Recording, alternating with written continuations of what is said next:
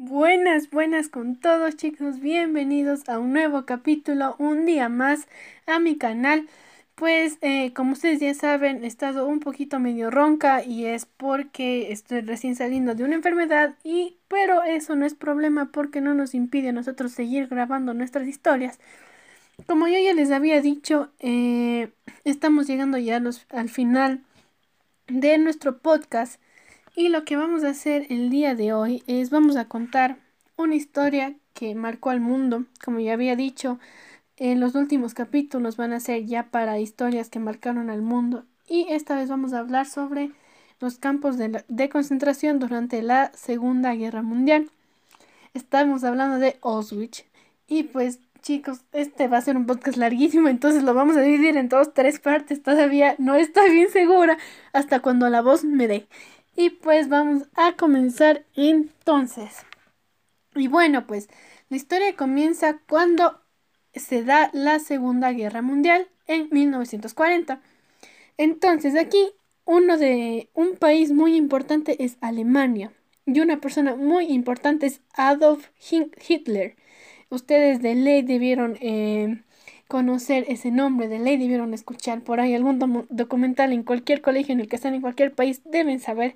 Entonces, eh, comienza en 1940 y pues en este entonces Alemania era controlada por Adolf Hitler.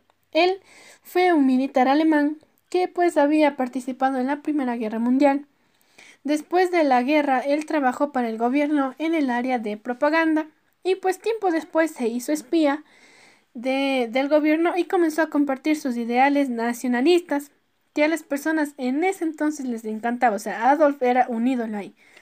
Y pues de ahí fue el líder de un partido político y pues él en su cabecita supuso que podría dominar Alemania.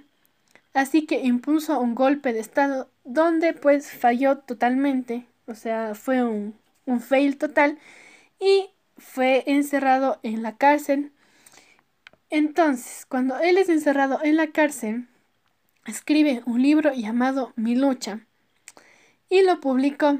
Pues esto se desató totalmente y lo hizo famosísimo, así demasiado famoso, hasta que llega a salir de la cárcel y tiempo después se convierte en el dictador de Alemania.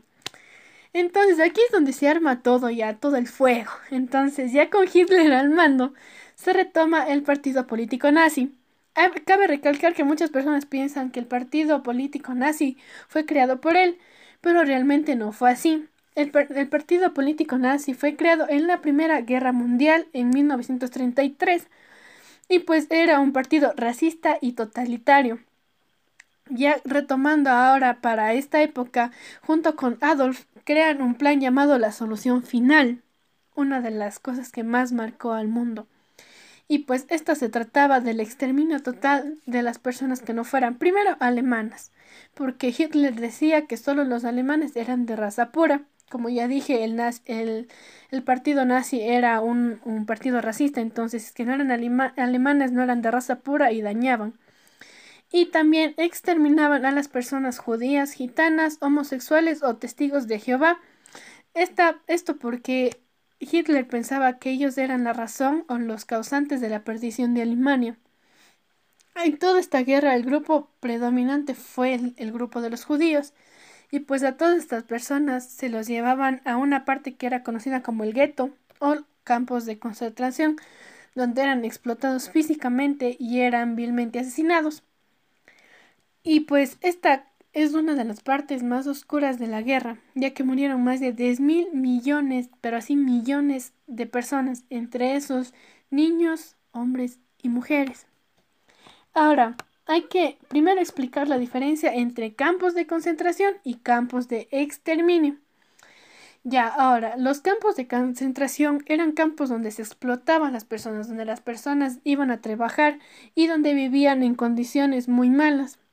Aquí no necesariamente se los mataba, pero sí moría gente porque eh, era muy como que la carga de trabajo era masiva, era no, no, no, no, no, no.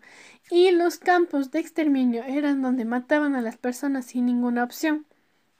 Ahora, también cabe recalcar que Auschwitz no fue el único campo de concentración, pero sí uno de los más grandes y donde más gente murió.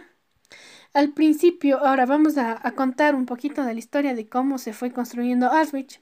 Al principio se mandó a un general a construir un campo de concentración para una cantidad relativamente poca. Entonces este campo se lo llamó Auschwitz I. Aquí se construyeron las primeras cámaras de gas. Y pues no, lo que muchas personas, eh, muchas personas no saben, que aquí existían bloques donde funcionaban eh, prostíbulos o casinos se llevaba a la gente judía o a, la, o a las chicas judías entre los 12 a 20 años o 25 y se las prostituía y también hacían casinos.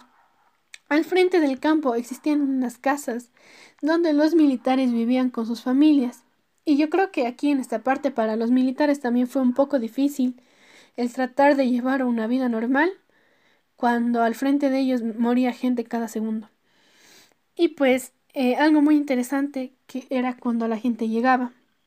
Cuando la gente llegaba en la puerta, siempre hay una frase famosísima que decía, el trabajo te liberará.